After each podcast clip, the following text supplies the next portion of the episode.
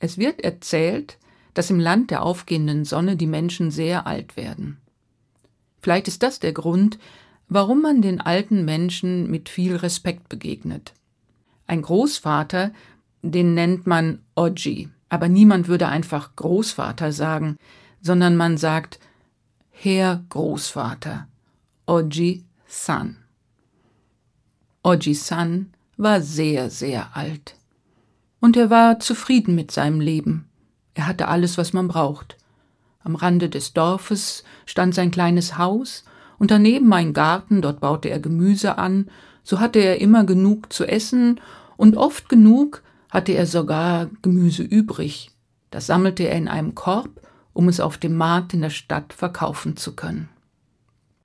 Eines Tages, da war der Korb wieder gefüllt, und Oji-san nahm seinen Strohhut, den Korb mit dem Gemüse und machte sich auf zur Stadt, den weiten Weg bis zum Markt.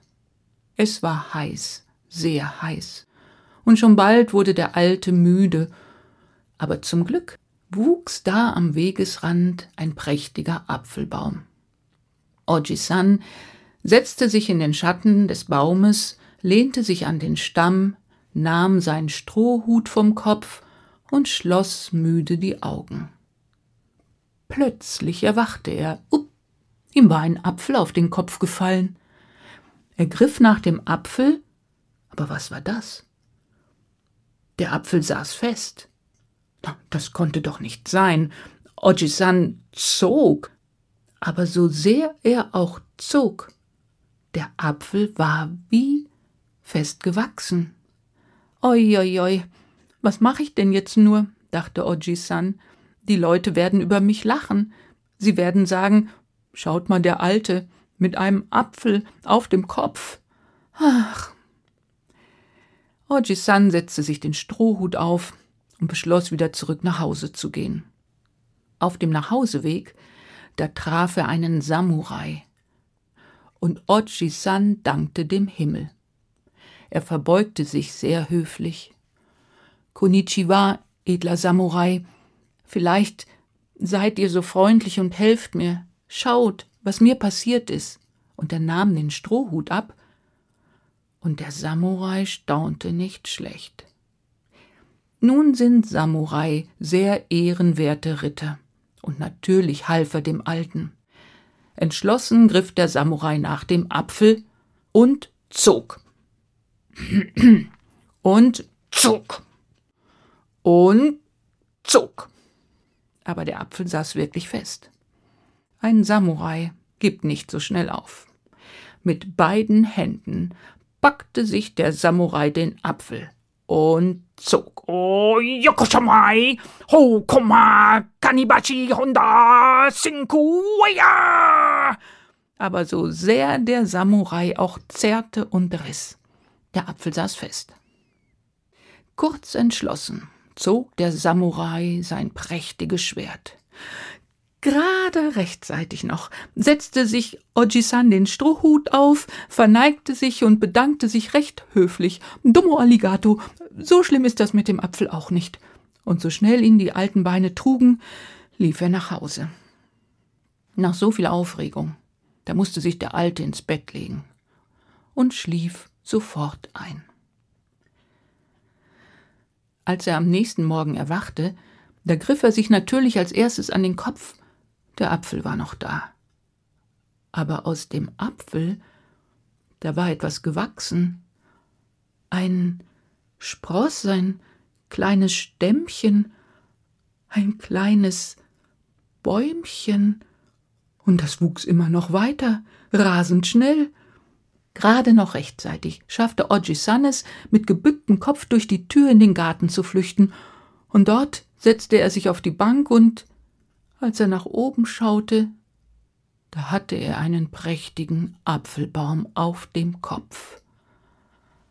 Ach du meine Güte, was mache ich denn jetzt? Auf meinem Kopf wächst ein Apfelbaum und in seinem Kummer da schüttelte er den Kopf von links nach rechts, und mit einem Mal plumpste ihm ein Apfel in den Schoß. Ein wirklich schöner Apfel. Ein ausgesprochen prächtiger Apfel.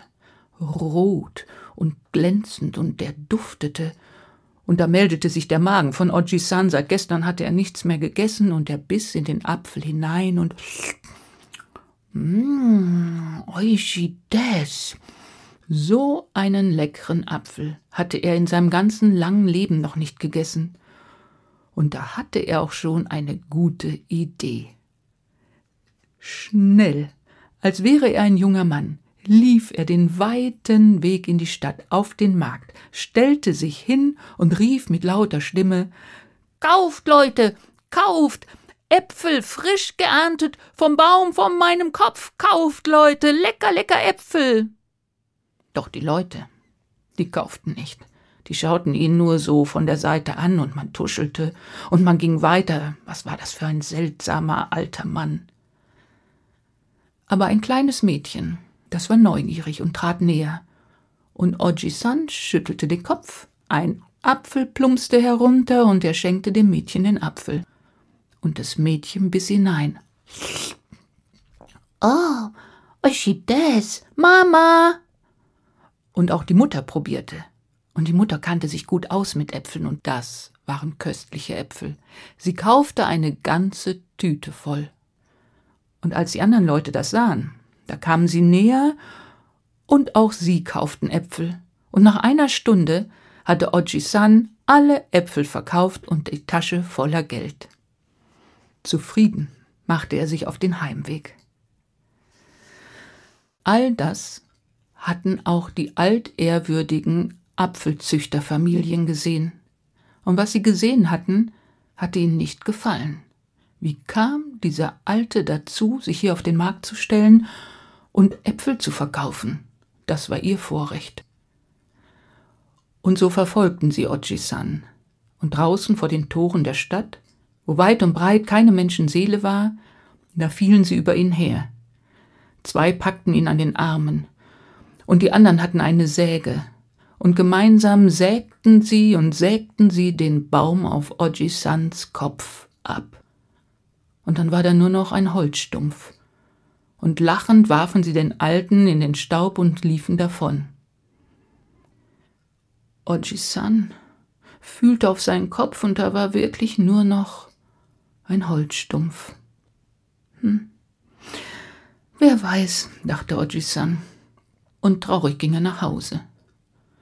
Er war müde, er legte sich ins Bett und schlief.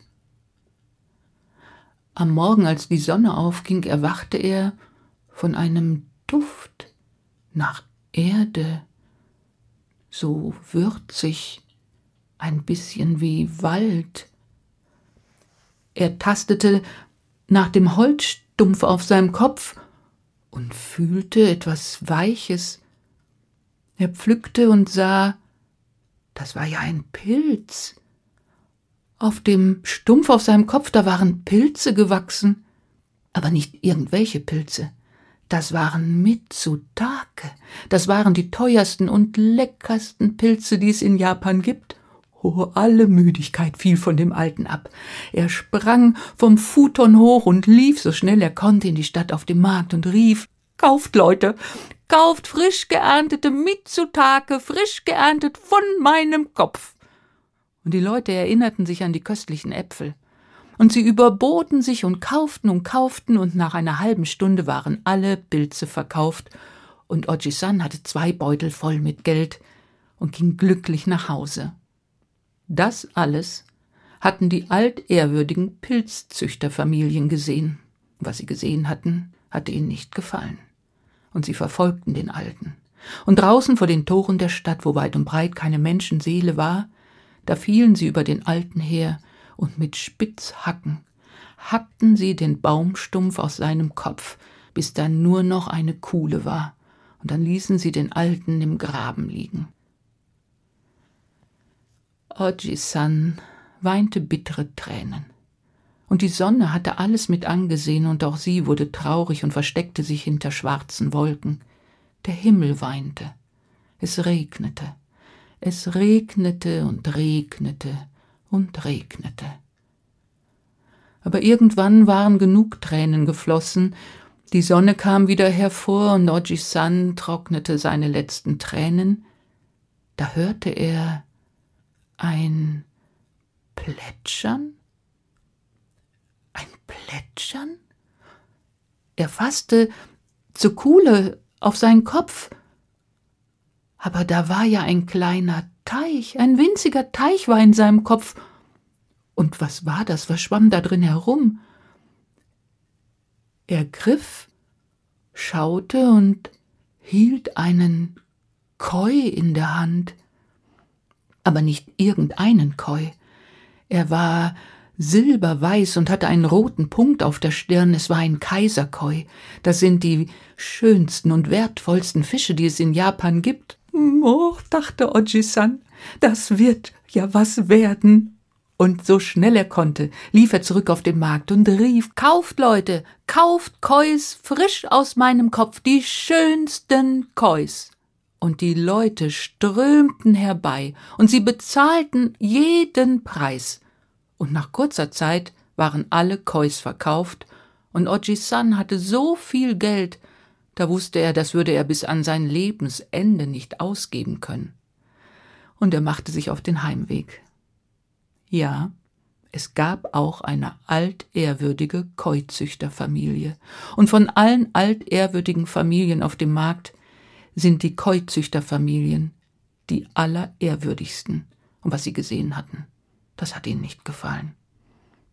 Sie verfolgten den Alten, und draußen vor den Toren der Stadt, wo keine Menschenseele hätte helfen können, da griffen sie nach Erde und Steinen und bewarfen den Alten und zielten immer genau auf seinen Kopf, zielten auf den kleinen Teich und warfen Schlamm und Erde, bis schließlich kein Teich mehr da war, sondern nur noch eine Schlammkuhle. Erst da ließen sie von dem Alten ab. Und Oji-san? Wer weiß, wofür es gut ist. Und er ging nach Hause und er war müde und legte sich ins Bett und schlief traumlos. Als er am nächsten Morgen erwachte, da war sein erster Griff zu seinem Kopf. Aber was war das? Da war etwas gewachsen, ganz schmal und zart, wie lange Halme, und ganz oben da waren so Körnchen. Er steckte sich ein Körnchen in den Mund es war sehr hart. Ich werde versuchen, es zu kochen, dachte Oji-san, stand auf, setzte einen Topf mit Wasser auf und erntete von seinem Kopf eine Handvoll Körner und warf sie hinein.